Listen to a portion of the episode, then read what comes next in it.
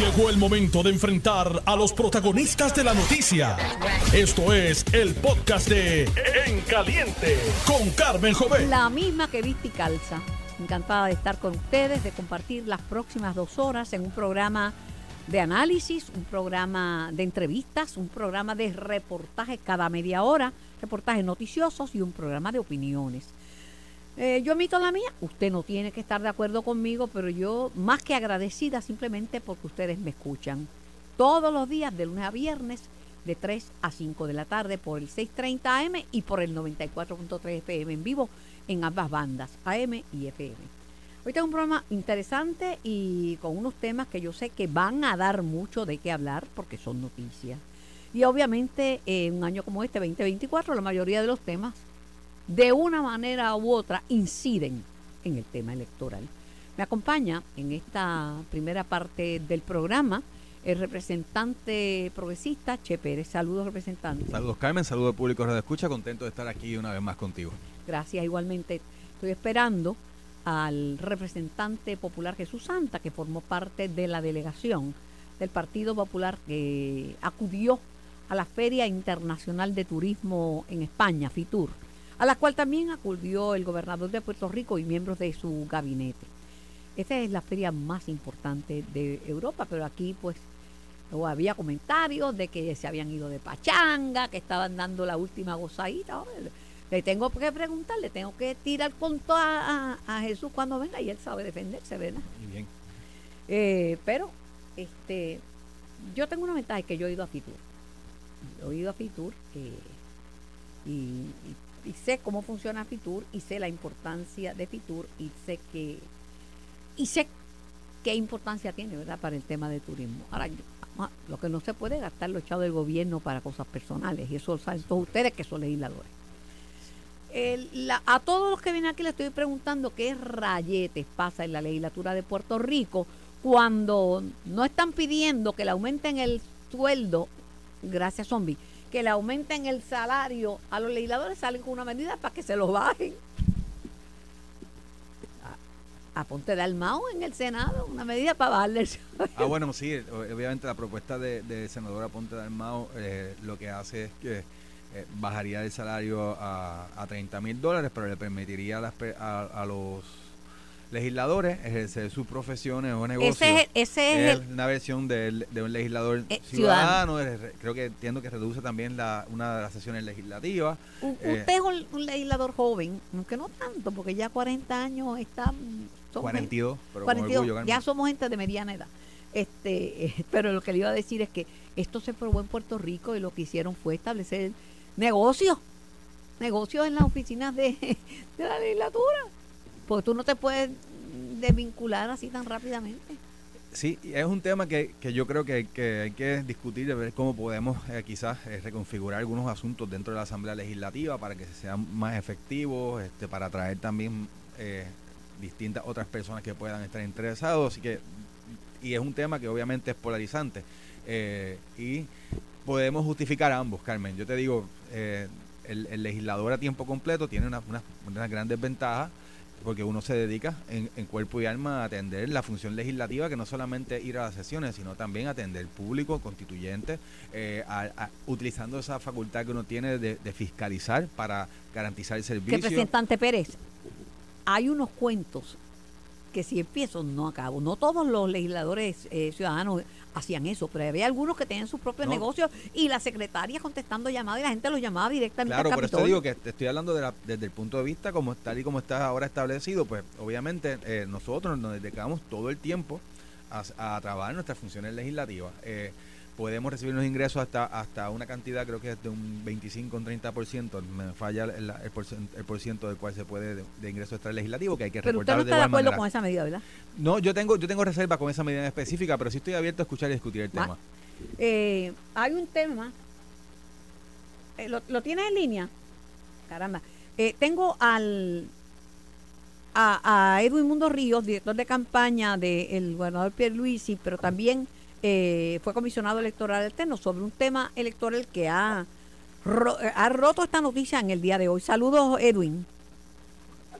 Saludos, Carmen, saludos a Che, saludos amigos de Noti1 y cualquier otro invitado que tengas ahí. Saludos. Estoy esperando a Jesús Santa, que ya mismo viene, que tú sabes que le han caído encima. a los es un buen PNP, Jesús Sánchez es un buen PNP, lo No. Jesús Santa es un representante por el Partido Popular Democrático y ¿Ah, está corriendo bajo esa insignia, así que no, no venga con ese, con esa guasimilla.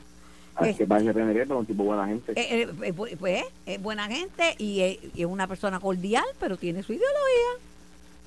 Adiós. Hay gente que tiene algunos defectos. Dale, Carmen, a. No, es que ha surgido una noticia de una impugnación de las candidaturas de, de un grupo de, de, de candidatos, y valga la redundancia, de Victoria Ciudadana, eh, por los endosos.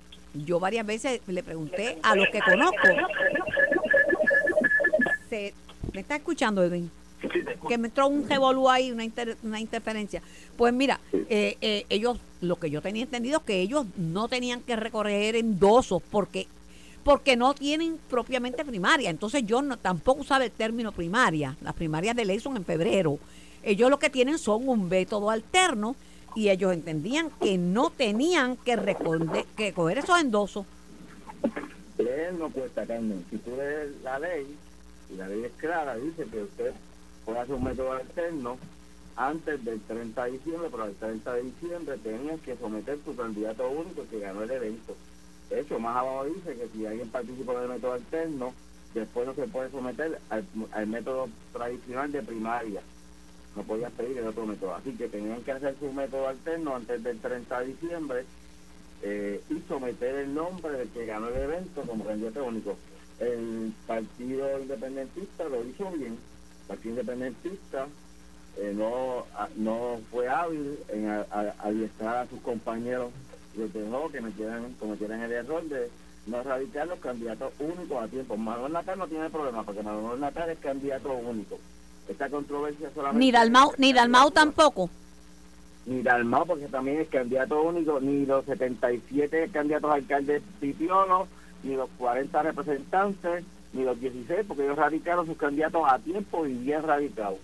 y Ana Irma Rivera Lacén que tenía eh, eh, la- el- iba a, este método alterno con con Elgardo Cruz este que también aspiraba y creo que otra persona más No, la otra persona se retiró, pero Ana Irma, Edgardo y, y Edgardo también están en el mismo, en el mismo predicamento porque ellos no los radicaron únicos, los radicaron para una primaria.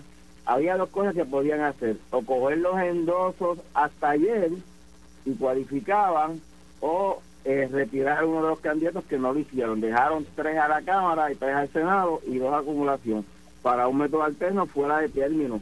Así que no lo radicaron como Dios manda al 30 de diciembre su candidato único. pero siendo una alianza yo me imagino que el PIB debe haber discutido esto que tenía porque yo cuántas veces yo le preguntaba y ustedes Pero, no tienen que recoger endosos Carmen, Carmen, yo siempre he dicho que esto no es la alianza ni la ni esto es el tumbe independentista.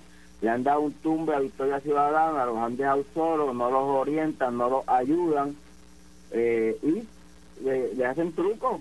Hicieron un truco, ¿por qué? Porque ellos sabían que si se eliminaban estos dos, María de Lourdes y Denny se quedaban solitos en el bate y teníamos oportunidad que si hubieran dos, dos, dos candidatos de Victoria Ciudadana corriendo a esas posiciones pero se es que quedan sin un comi independentista, se- Quien único salió bien aquí fue eh, Dalmau y, y Natal, que se aseguraron que eh, lo, lo respaldaran sin competencia a ellos dos. Los demás, eh, Dios, eh, que Dios reparta fuerte. pero pero bueno pero ven acá pero y, y la candidatura a, la candidata a, a comisionada residente porque ya el PIB había dicho que su candidata era Ana Irma Rivera Lacén también la, no la no- tampoco la orientaron No la, no la protegieron, no la protegieron en ese asunto, dejaron que eh, ellos radicaron al doctor de Aguas Buenas correctamente, pero a Ana Irma no, la, no le dijeron, mire, doña Ana, coja, coja endoso o retiren el gardo antes del 30 de diciembre, porque si no, no va a poder ser candidata única.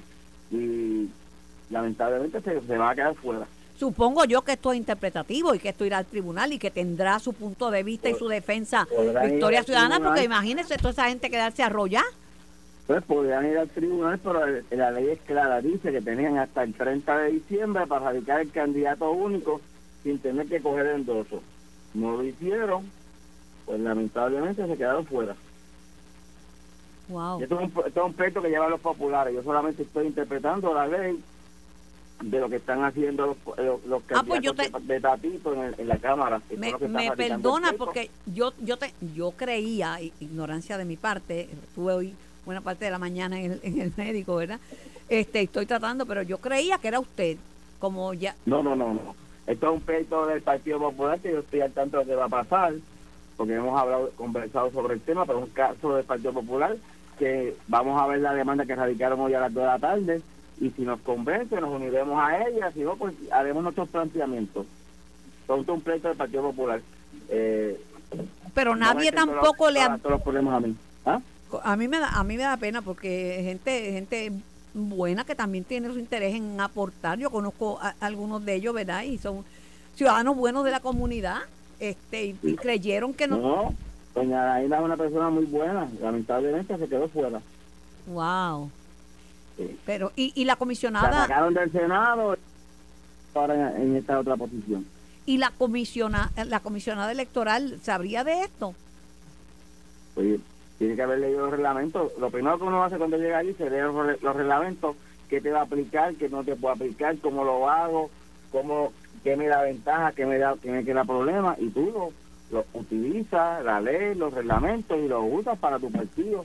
Pero muchas veces se dedican a pelear y a gritar y a gritar, tan como José Molina, y no leen, no leen, y no se educan, y después le echan la culpa a los partidos que leen su ley y su reglamento y los aplican. pero se arriesgan los partidos tradicionales, eh, el, PP el PPD y el PNP, si se unen en esa demanda, a que los acusen de que el bipartidismo no deja que fluya gente nueva en el liderato político No, de. Puerto Rico.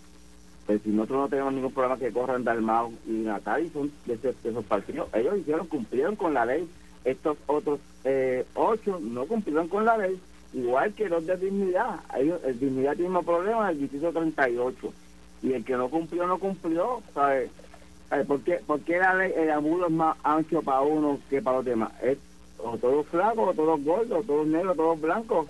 O, porque tú midas cinco pies, no te van a dar ventaja porque el otro mide seis tres. Pero Es posiblemente, el hab-. Posiblemente había un desconocimiento, nadie le puso sobre aviso de que eso podía pasar. Dice la ley que el desconocimiento de la ley no te sirve de cumplirla. Es verdad. y ellos son, todos, todos los abogados del PIB y de Ciudadana son constitucionalistas. Y ellos se las echan, que son los más que saben, los más inteligentes, los más bravos de la película. Y no leyeron un reglamento que ahora le tienen que aplicar. ¿Y qué me decía de Eliezer Molina? Por fin entregó sus, los documentos, porque Pues, se hizo la en prueba este de momento dopaje. hay- en este momento hay una junta de balance eh, eh, revisando el expediente de Eliezer Molina para ver si contiene todos los documentos que tenga que contener. Eh, me imagino que en algún momento durante la tarde rendirán el informe, eh, pues tenía hasta las 12 del mediodía y ellos, después de las 12, eh, decidieron que a las 2 de la tarde iban a revisar el, el no sé si él, él llevó algún papel nuevo, algún documento Es nuevo. una prueba de dopaje, creo que una prueba de Por eso, dopaje. pero, pues, si llevó el dopaje no llevó la... Ahí sí tiene un caso. Llevó el dopaje, pero no llevó las planillas, ni el screen, ni la certificación de no deuda, no cumplió. No es que si tiene que llevar 10 papeles y lleva 7, cumple. Si son 10 papeles, tiene que llevar 10, no puede llevar 7, no puede llevar 8, no puede llevar 9. Tiene que llevar los 10 que te pide la ley. Porque un solo documento que dejes de erradicar te hace incumplir la ley. ¿Qué significa un comité de balance? ¿Que hay un representante de todos los partidos? de cada partido, de cada partido examinando el expediente, correcto, y, y viendo que cumple con A, B, C, D, J, K, H, D, J, lo que, lo que Y, tiene y- él podría apelar, podría... Claro, siempre, siempre nuestro sistema de justicia te provee unos recursos para que vayas al apelativo, al Supremo, y al final cuando pierdas siga llorando. Pues, gracias, yo pensé que era era era suya la querella, pero es de la... De la No, no, no. ese es el Partido Popular que está haciendo su trabajo y hay que reconocerlo cuando hacen su trabajo, pues no tiene que reconocerlo. Nosotros sí vamos a ver el pleito, si vemos que está bien fundamentado, nos haremos cortos. Si no, pues haremos nuestros planteamientos adicionales. Pero en Gracias. eso el Partido Popular tiene razón. No el Partido Popular, esto es Tatito y su gente, porque Jesús Manuel no ha hecho nada para eso. Eso es Tatito y su gente. Ah, agradecida por, por su tiempo, Edwin, Siempre- gracias. Siempre, Este, siempre. Buen día. Yo no sabía, me entero, me entero esta temprano, de- de- me entero en la oficina del médico.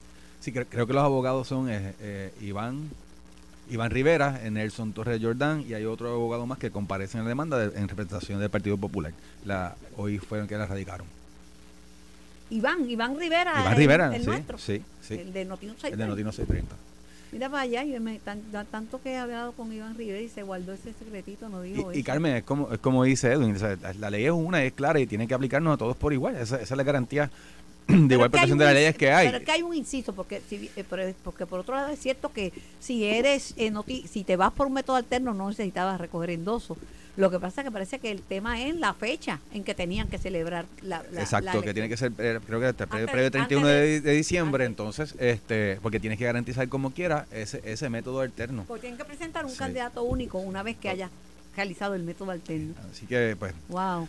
ya veremos porque también, pues, este yo leí esta mañana que, que dice que pues que el lobo siempre es el malo si es Caperucita la que hace el cuento, ¿ves? Ya veremos con qué cuento vendrán ellos, pero que se fijen muy bien los amigos de Historia Ciudadana a ver quién realmente fue el lobo en la película. Sí. Porque aquí esta alianza, como decía Edwin, vemos muy claro que los candidatos del Partido Independentista todos cumplieron con los requisitos, eran candidatos únicos en cada una de las posiciones que se presentaron, son setenta y pico que, eh, en, que, que tienen en otras posiciones y qué cosa que entonces dentro del movimiento pues se da esta situación Y, y Natal- qué cosa y que Natal dos comisionados sabía- electorales, pues, esa alianza pues realmente es bastante agua, porque si ambos comisionados electorales tienen que estar pendientes y velando los propios intereses de esa No, alianza. Es que ellos han sido, eh, perdóname, eh, perdóneme, representante, porque es que ellos han sido también claro que la alianza es para las candidaturas de, de Manuel y de, y de, de, y Juan. Pero había unos acuerdos en, en otras candidaturas donde ellos van a presentar una cantidad y, y Victoria Ciudadana en otros. Entonces, donde en, en, en otros competirían de, en, en igual condición. Eso eso fue lo que lo que se ha establecido. Así que, pero aquí el candidato, de, como decía Edwin, el, doctor que va a estar eh, eh, aspirando a la comisión residente por el PIB, era el candidato único, ha, ha tenido su exposición también. Y entonces, pues, que miren a ver entonces ellos quién es el lobo dentro de este asunto, que no vengan entonces a apuntar siempre a la Si fila a hacer si bipartidismo. Si es el que candidato tanto único, atacan. no pueden decir que es un candidato de agua, porque es un No, candidato de bueno, ya ahora sí nos de agua, porque había un acuerdo de igual manera. qué berenjena. Bueno, vamos a ver, porque ellos tendrán también su, sus argumentos. eh, Sí, y, y hay un proceso eh, que, que, que ha comenzado con, con la presentación de esta demanda. se lo tenían calladito los, los, los populares. Se lo tenían calladito. Bueno, vamos a ver, pero vamos a ver, vamos a ver qué pasa. Yo dudo que se vayan a quedar de brazos cruzados y que no vayan a hacer nada. eh, eh, que no vayan a hacer nada los, los, los de Victoria Ciudadana, que, que, que genuinamente, genuinamente pues acudieron y ofrecieron su candidatura y tú sabes, eh, eh, estaban luchando para, para esos fines. Sobre el tema de, de los feminicidios y lo, lo terrible que ha empezado el año, este sepelio del miércoles, eh, ayer, Ayer, antes- sí, ayer fue el Ayer- ayer miércoles fue. ayer fue el sepelio, sí. Sí. Eh, el martes fue el... eh, el sepelio el fue ayer sepelio. porque había una, estaba el mismo gobernador. Pues entonces el gobernador le echó los 20 a, a la judicatura. A mí me parece que eso es peligroso, ¿verdad? Porque porque un juez haya fallado y haya tomado una decisión equivocada, uno no puede decir que la judicatura en pleno está, está mal, ¿verdad? Pero el Senado hab- había dicho que podía revisar la ley 89, que es la medida que deja a los tribunales imponer grilletes a convictos por violencia de género. Pero por otro lado, en la reunión que organizó la senadora que era Enrique Elme, que estaban todos los componentes, creo que menos la rama judicial porque se excusó la presidenta, con- concluyeron que las herramientas estaban, que la legislación está. Bueno, yo, obviamente, como legislador, uno siempre tiene que buscar eh, eh, cómo uno puede atenderlo desde el ejercicio de nuestras funciones, atender para, para poder resolver un problema. Eh, sí, hay, hay muchas de las herramientas, hay aspectos que a lo mejor que hay que atender. Por ejemplo, en este caso, eh, esta ley, eh, la ley fue enmendada recientemente y va a entrar en vigor con el asunto del monitoreo también de, los de los grilletes para que la víctima tuviese acceso. Eh, esa ley que es de, del compañero Jesús Manuel Ortiz enmienda este, la ley de supervisión electrónica y previo a eso también una ley de mi autoría en el 2019 la había enmendado al efecto de que la víctima pudiese, en los casos que, que fuese grave, eh, tener este beneficio de monitoreo de, por- a través de una aplicación. hay unos asuntos fiscales también que incidían sobre esto, por eso decidimos solamente en aquella vez atenderlo de esta manera. Ahora se amplía y se están pidiendo también otros, otros tipos de garantías que, que pues yo no lo veo mal, Carmen. La realidad es que esto no solamente va a detener este tipo eh, de asesinatos en contra de la mujer, ni va a detener la violencia. Esto es un asunto que, que incide un sinnúmero de factores eh, sobre él y es un asunto que tenemos que atenderlo desde la base, eh, porque es algo social. Y, y, yo creo que aquí no solamente es el Estado ni, ni sus ramas los, los, responsables, sino nosotros todos como ciudadanos, como sociedad.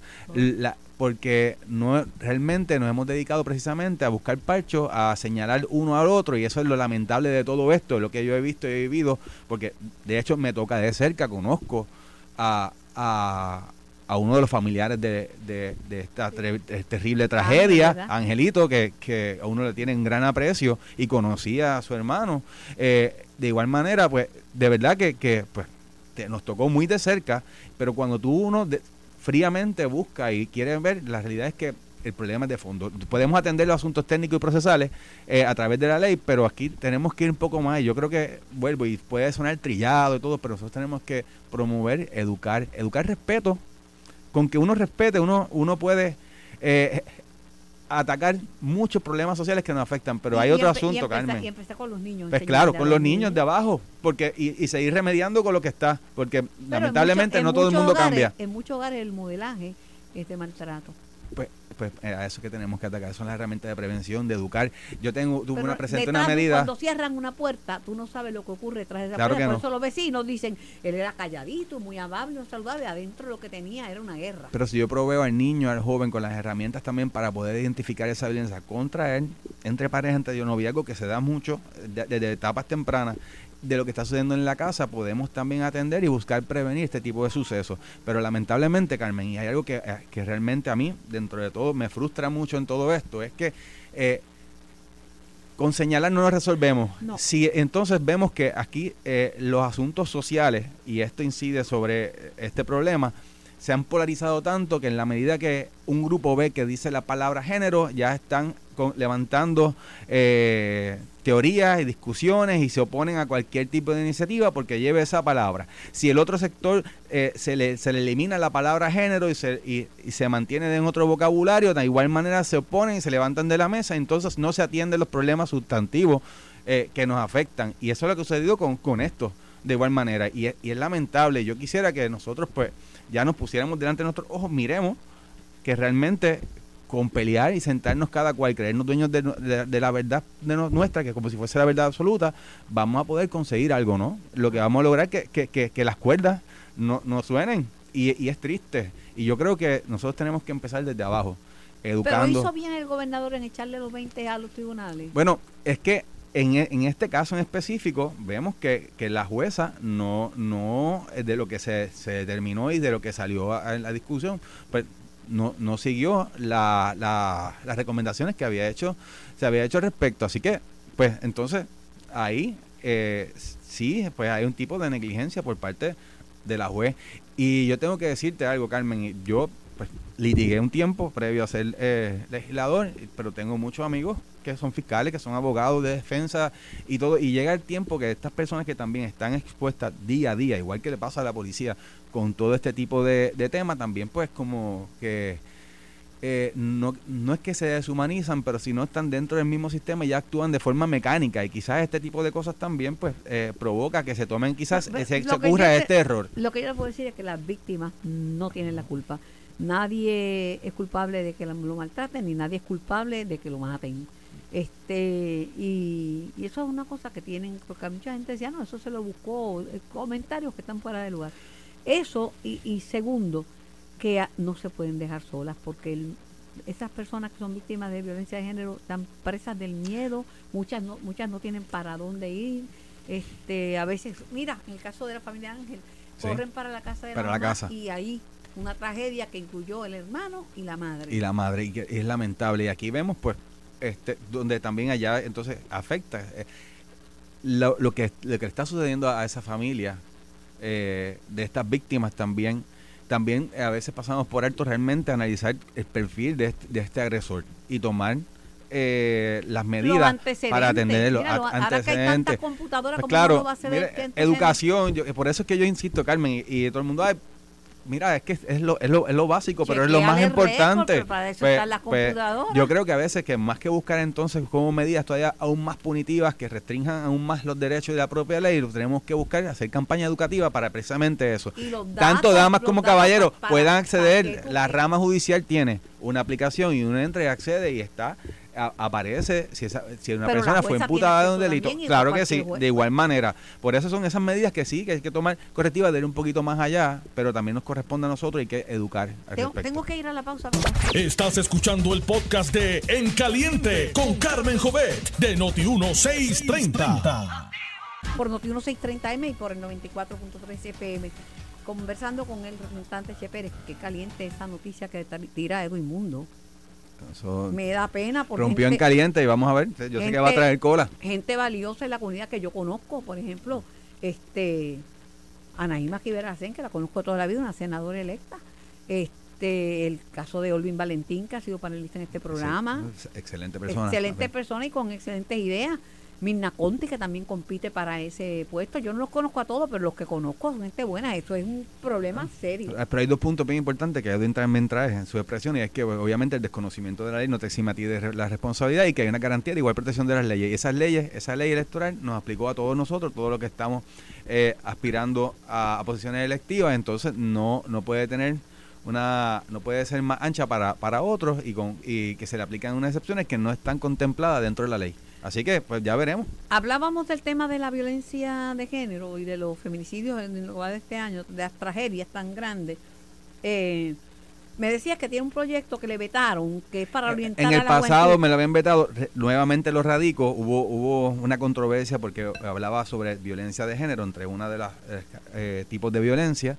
Fue aprobado en Cámara, ahora mismo se encuentra en el Senado. Recientemente cursamos una carta eh, para que se dé el debido proceso legislativo y se discuta. Yo estoy abierto también a, seguir buscando recomendaciones para que salga de una forma que que se pueda cumplir con mi intención, que como te decía en un principio, Carmen, yo creo que yo apuesto a educar, yo apuesto entonces, nosotros tenemos un problema social ahora mismo que afecta y, lo vemos eh, entre los jóvenes adultos hasta, hasta las personas de mayor edad que está afectando y, la violencia eh, está costando vidas, pues entonces yo, yo apuesto a que nosotros a través de la educación, a través de que los propios jóvenes entre sus pares lleven este mensaje y una herramienta de empoderamiento que fomenta el liderato de igual manera y que ayuda a, atender este problema que sin duda alguna pues sigue vistiendo de luto a la familia y esta vez que, te digo que me tocó de cerca pues aún mucho más apuesto a que hay que buscar esa, esas alternativas. No es una solución definitiva, pero, pero sí te garantizo que voy a tener El Departamento de Justicia y usted es abogado se movió a ordenarle a los fiscales a mover,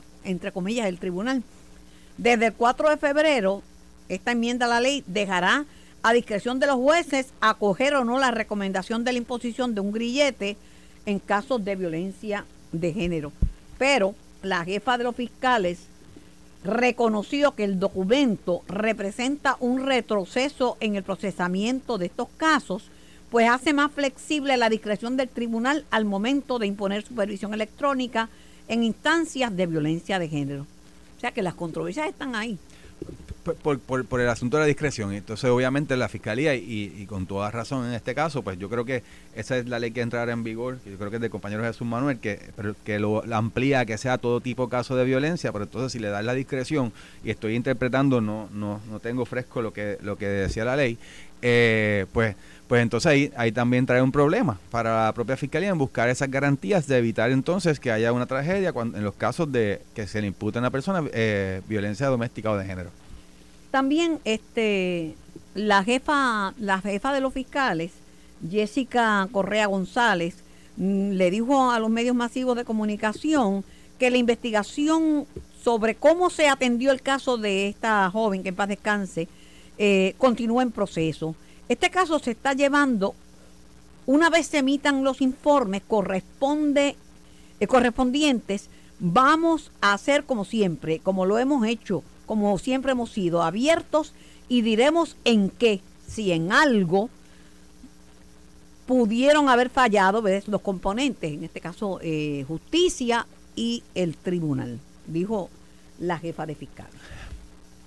Muy bien. Yo escuché la vista y uno pues puede tener distintas interpretaciones y cada abogado también cuando lo mire desde su propio punto de vista pues puede tener una opinión distinta. Aquí podemos eh, especular mucho sobre esto. Yo creo, pero eh, yo poniendo también, mirando de la parte de fiscal, que de la, del extracto que escuché, que quizás eh, uno aún, sabiendo cuál es el resultado, pues el abogado y el fiscal es abogado, tiene el deber, la obligación de, defender a sus representados a, toda costa y buscar lo mejor para él. Yo quizás hubiese quizás eh, llamado más la atención en torno al asunto de, la imposición de la fianza, que bien tenemos claro que no es un, no es un castigo, es una garantía que se impone para la comparecencia de una vista, y, eh, pero eh, conociendo que que con 500 dólares puede estar en la calle. Quizás yo hubiese eh, gritado y hubiese traído los otros elementos que hay, aunque son de, de, de otros hechos, para poder poner en posición a la jueza y le llamar la atención sobre la determinación que tenía que tener. Pero si una persona es reincidente en caso de violencia de género, eso tiene que prender una, pues claro, una alarma. Por eso, entonces, pues ahí quizás pues eh, uno pues debió ir un poco más allá en este asunto para, para, para poder guardar la vida y, y, hacer valer la justicia después de todo, que es el fin último en todo esto. El otro revolú que hay es eh, con vivienda y los vales. Pues pasó lo mismo que pasó la otra vez. Hay más gente interesada en obtener esos vales que llegan hasta 30 mil dólares que vales disponibles. Entonces mucha gente estaba agallá. Prendía en candela porque decía, porque nosotros campamos aquí, que estuvimos, ¿para qué? Si nos cogieron de bobo porque se fueron los vales, la otra vez se fueron en 15 minutos. Y esta vez eh, tengo entendido que en tiempo récord fueron 5 minutos a través de las redes, eh, a través de la internet. Y pues habían personas haciendo larga fila y eh, obviamente lamentable, todos quieren participar, pero también se había expresado muy claro que pues era a, a 100 boletos por cada región. O sea que iban a ser mil boletos que usted iba a buscar, intentar solicitar presencialmente. Pero le dejó un mal sabor a los que se quedaron sin los boletos porque piensan que, que los fueron de bobo, que perdieron el tiempo. Pero hay que, hay que tener también claro, dentro de todo, esto es una guía eh, que está siguiendo el propio Departamento de, la Vivienda, porque esto es un asunto que está prácticamente federalizado y esta, esta es la forma y las condiciones para poder beneficiarse de, estos incentivos que van dirigidos a, que se pueda tener un equipo de placas solares. Llamé al secretario de Vivienda para entrevistarlo sobre eso, no lo pude conseguir a, a William Rodríguez, pero él dice que la lamenta que muchas personas se quedaran sin vales del programa Nueva Energía por la alta demanda, pero añade que habrá otros programas similares. Pero si son así, va a haber problemas porque es que hay ah, mucha gente, ya se sabe que va a haber descontento porque la necesidad está por encima de lo que podemos ofrecer. Si había tanta y tanta gente loca por tener un sistema de energía renovable, y hay seis mil boletos, pues alguien se va a caer molesto porque no le va a tocar este Eso es así. Eh, y eh, es la parte, pero por lo menos, mirando de otro lado, pues por lo menos hay unos personas que también están en la misma necesidad, que se han beneficiado y que si no hubiese estado este dinero disponible, de lo contrario, a lo mejor no hubiesen tenido el dinero para poder alcanzarlo y tener este alivio que, que, es sumamente importante, además de un, que es un paso de avanzada porque tenemos que buscar alternativas eh, de en las, a través de las fuentes de energía renovable, como es el caso de, las placas solares. Hoy, eh, hoy yo voy a hablar de la energía solar, este, eh, como todos los jueves, y, lo cierto es, mira, que cualquier persona que pague luz, que pague luz y que tenga crédito puede puede optar por, por lo que tú lo que tú cambias es a quién le pagas. Claro. Tú en vez de pagar, si tú pagas 150 pesos este mensuales o 125 o 100, se los pagas a Luma, pues a lo mejor tu, tu, consumo es, limita, es, pequeño, eh, esos 100 pesos en vez de pagárselo, tú puedes adquirir un sistema de energía renovable con batería de acuerdo a, tu necesidad. Eh, con la única diferencia que el que uno le paga luz no te garantiza que no se vaya a ir la luz. Cuando tú tienes un sistema de energía renovable con batería, pues tú sabes que, que tiene luz. Está ahí todo el tiempo. Que estás pagando por una luz que tienes, no por una luz que se va a ir. Y que estás, contribuyendo también a que haya menos emisiones de, de, gases y que, que, aumenten todo este asunto que nos está afectando. Pero me parte el alma, honestamente, ver gente mayor, muchas veces que no tienen el acceso al Internet, que no saben manejar la Internet, este, eh, pues que Sí, igual familiares también que estuvieron pendientes, pues yo conozco casos que, estuvieron muy pendientes. Acaba de llegar el hombre. Gran, el gran amigo y compañero de Jesús Santa. Saludos, Carmen, a ti, al compañero. y, obviamente a todo el grupo de personas que nos oyen aquí por Noti 1630. Llegué, llegué. Llegaste, eh, bienvenido eres. este pero ya cogió un, ya fueron, ya fue mencionado el Partido Popular Democrático, principalmente el presidente y la delegación, con el caso que ha explotado en el día de hoy, que es el caso de, de los candidatos de Victoria Ciudadana, que no tenían que recoger endosos, pero nadie les dijo que tenían que celebrar el método alterno, porque no tienen primarias de ley, que son en febrero, que ese método alterno tenían que, celebrarlo supuestamente antes del 30 de diciembre para que sometieran un candidato único. Entonces, dice Edwin Mundo, ese pleito no es mío, ese pleito es de los populares, pero yo voy a ver esa a ver en qué consiste la, la, posición de ellos para saber si el PNP como partido se une.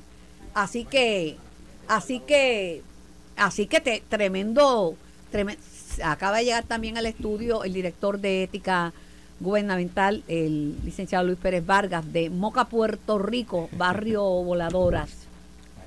Rocha, ah, ah, pues, me equivoqué yo, fue Carmen. Pues fue, fue mala mía. De Voladoras mi familia. El barrio que yo conozco es el mejor de todos esos barrios, el barrio Aceituna, donde nació mi santa madre. Barrio Aceituna de Moca, sí, sí el barrio Rocha, sector Magueyes. Ah, pues está bien.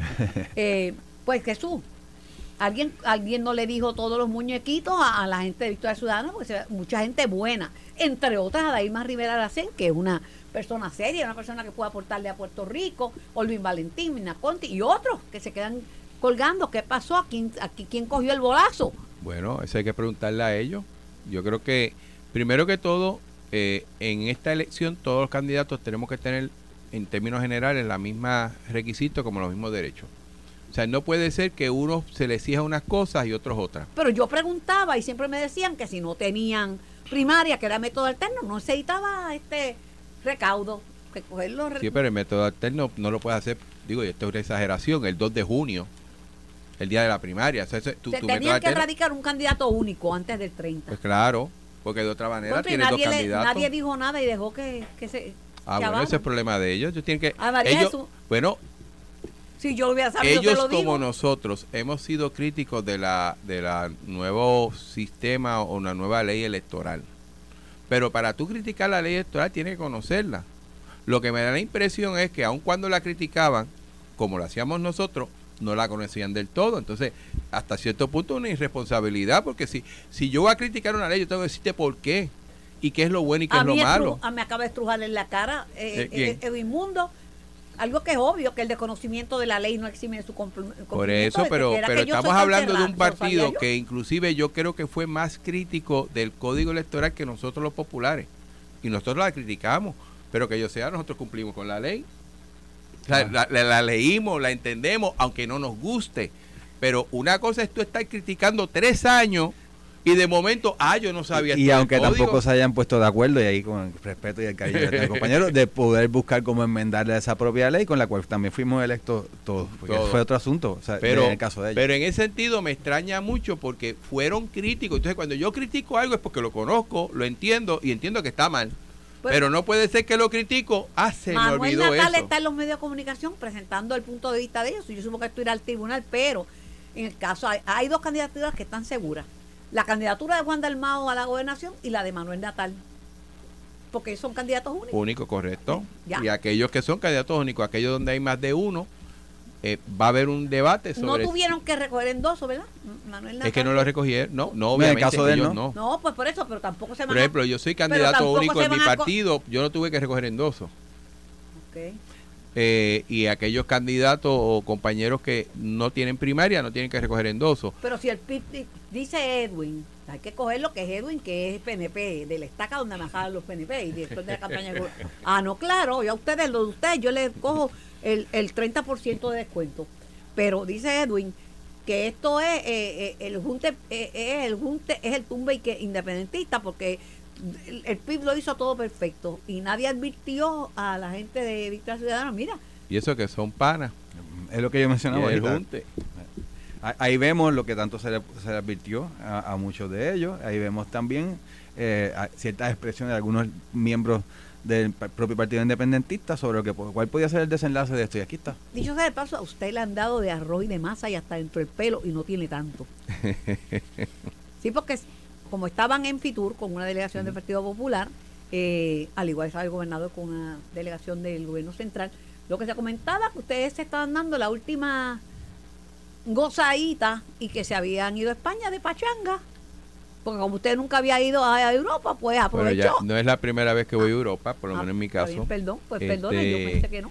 Y el viaje nuestro empezó en Barcelona.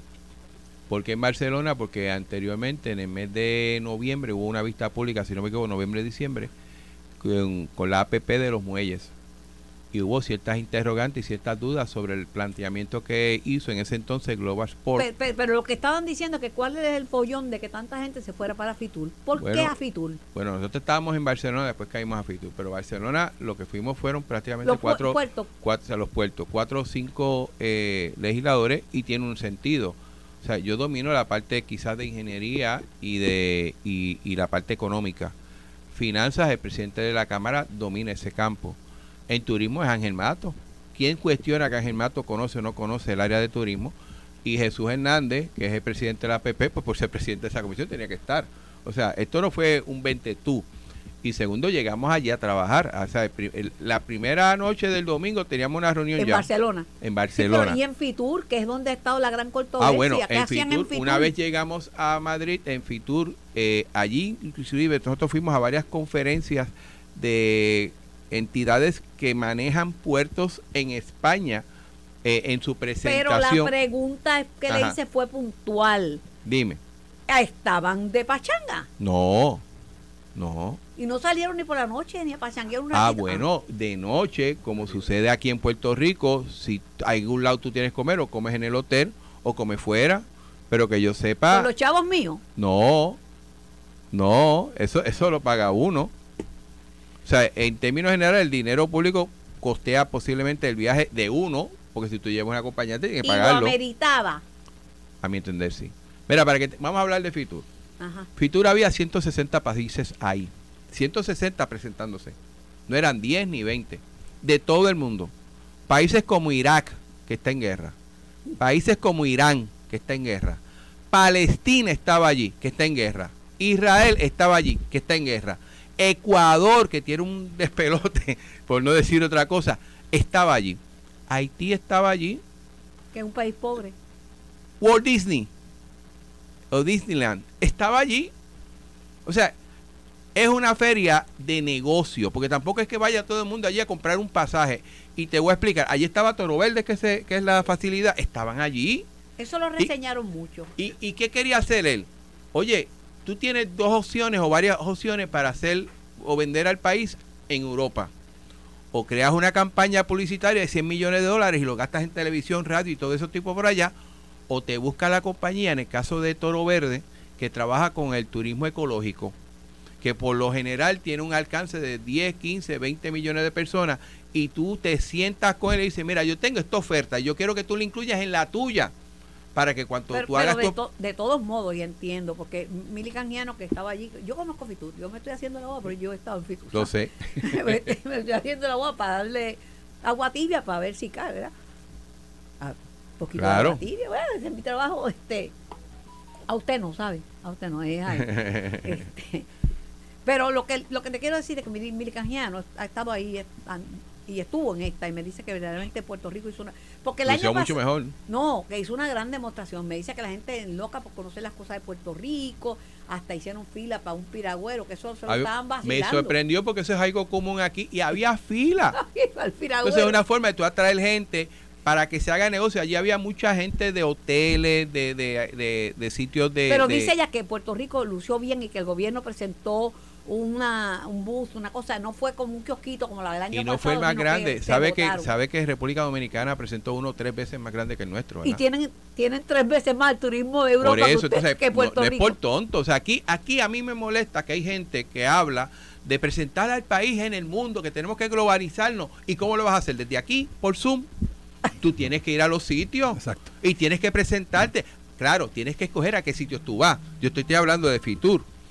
Posiblemente hay otras ferias que no tienen ese impacto. Pero Fitur lleva años. Oye, 160 países van allí. Alguien está mal Pero y no que creo los que seamos legisladores, nosotros. si no la cogen a la entrada, el, bolazo lo No, cogen a eh, la pe- salida. claro, y estamos Eh, en eh, y año de elecciones. y eso viene con- aquí con el eso- paquete. Eso suena bonito. Sí, pero pero- entonces, ¿cómo tú pretendes que cuando llegue algún tipo de asignación de dinero de turismo, diciendo yo quiero ir a Fitur, yo diga te voy sí o no, si no lo conozco?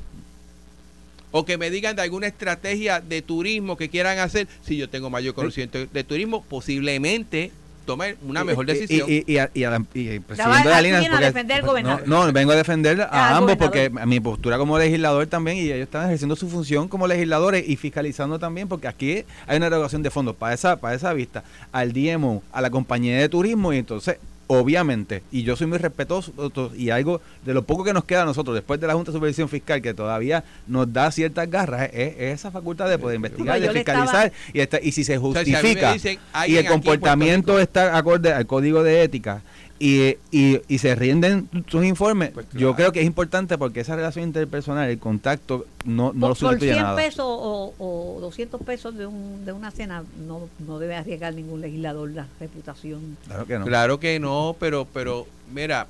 No, y no digas que sí, porque está ética gubernamental no, aquí. Pues, es, que, es que no se hace así. Si, si, si me permiten, entro, la importancia de, lo, de los viajes oficiales. aunque ellos no me permitan, yo le permito. No, no, se le agradece. Eh, la importancia de los viajes oficiales, cuando a uno le hacen una consulta sobre particular eh, o entra a discusión el tema, es la importancia de, del informe cuando se regresa de un viaje oficial. Claro. ¿Cuál fue la aportación del servidor público en, en, en esa jurisdicción a la que fue? Y luego, ¿qué se, se beneficiaría el Estado? con lo que yo pude aprender en ese viaje. Tiene que eh, justificar cada chavo. Claro, porque es la importancia de decir, que, puedo concurrir con lo que dicen ambos representantes, eh, que hay situaciones que ameritan el viaje, sea para dar a conocer, para obtener un conocimiento, para aprender lo que se está haciendo y que pueda beneficiar al gobierno en su momento. Pero tienen que pedir a ética permiso primero. No, no de ordinario no, los viajes oficiales del gobierno se, hacen a través de la Secretaría de la Gobernación, si no me equivoco, y la, y la legislatura a través de las comisiones de ética. Y, ética en su momento exigió hace unos tiempos atrás que hubiera un proceso a seguir sea, que no puede hacer a lo loco. Por eso es que tú tienes que justificar el viaje, tú tienes que dar un estimado del mismo, tú tienes que tener una autorización. Y el adelanto si te dan un adelanto de dinero, tú tienes que justificar después si gastaste más o gastaste menos. si gastaste menos, tienes que devolver lo que y hay unos límites por estadía, de acuerdo de todo. Las agencias de gobierno tienen que hacer una notificación también a través del Departamento de Estado por si es una jurisdicción, si hace falta visa, si no sabe, es, un proceso, no es, no es a lo wipipío de que el 20 de tú nos juntamos y llegamos, si hay una derogación de fondos públicos o se espera pedir en su momento un reembolso de gastos, tiene que haber, porque unas veces hay un adelanto y otras veces hay un reembolso. Tengo que, tengo que hacer una pequeña pausa, le di un bolloncito de cinco chavos a, a, Jesús Santa y se ha montado en tribuna, que generalmente es tranquilo, sosegado, se, se puso... Estoy tranquilo. Sí, pero colorado, estaba ahí que... Yo dije, déjame quitarle el guante porque el hombre está. Esto fue el podcast de En Caliente con Carmen Jovet de Noti1630. Dale play a tu podcast favorito a través de Apple Podcasts, Spotify, Google Podcasts, Stitcher y notiuno.com.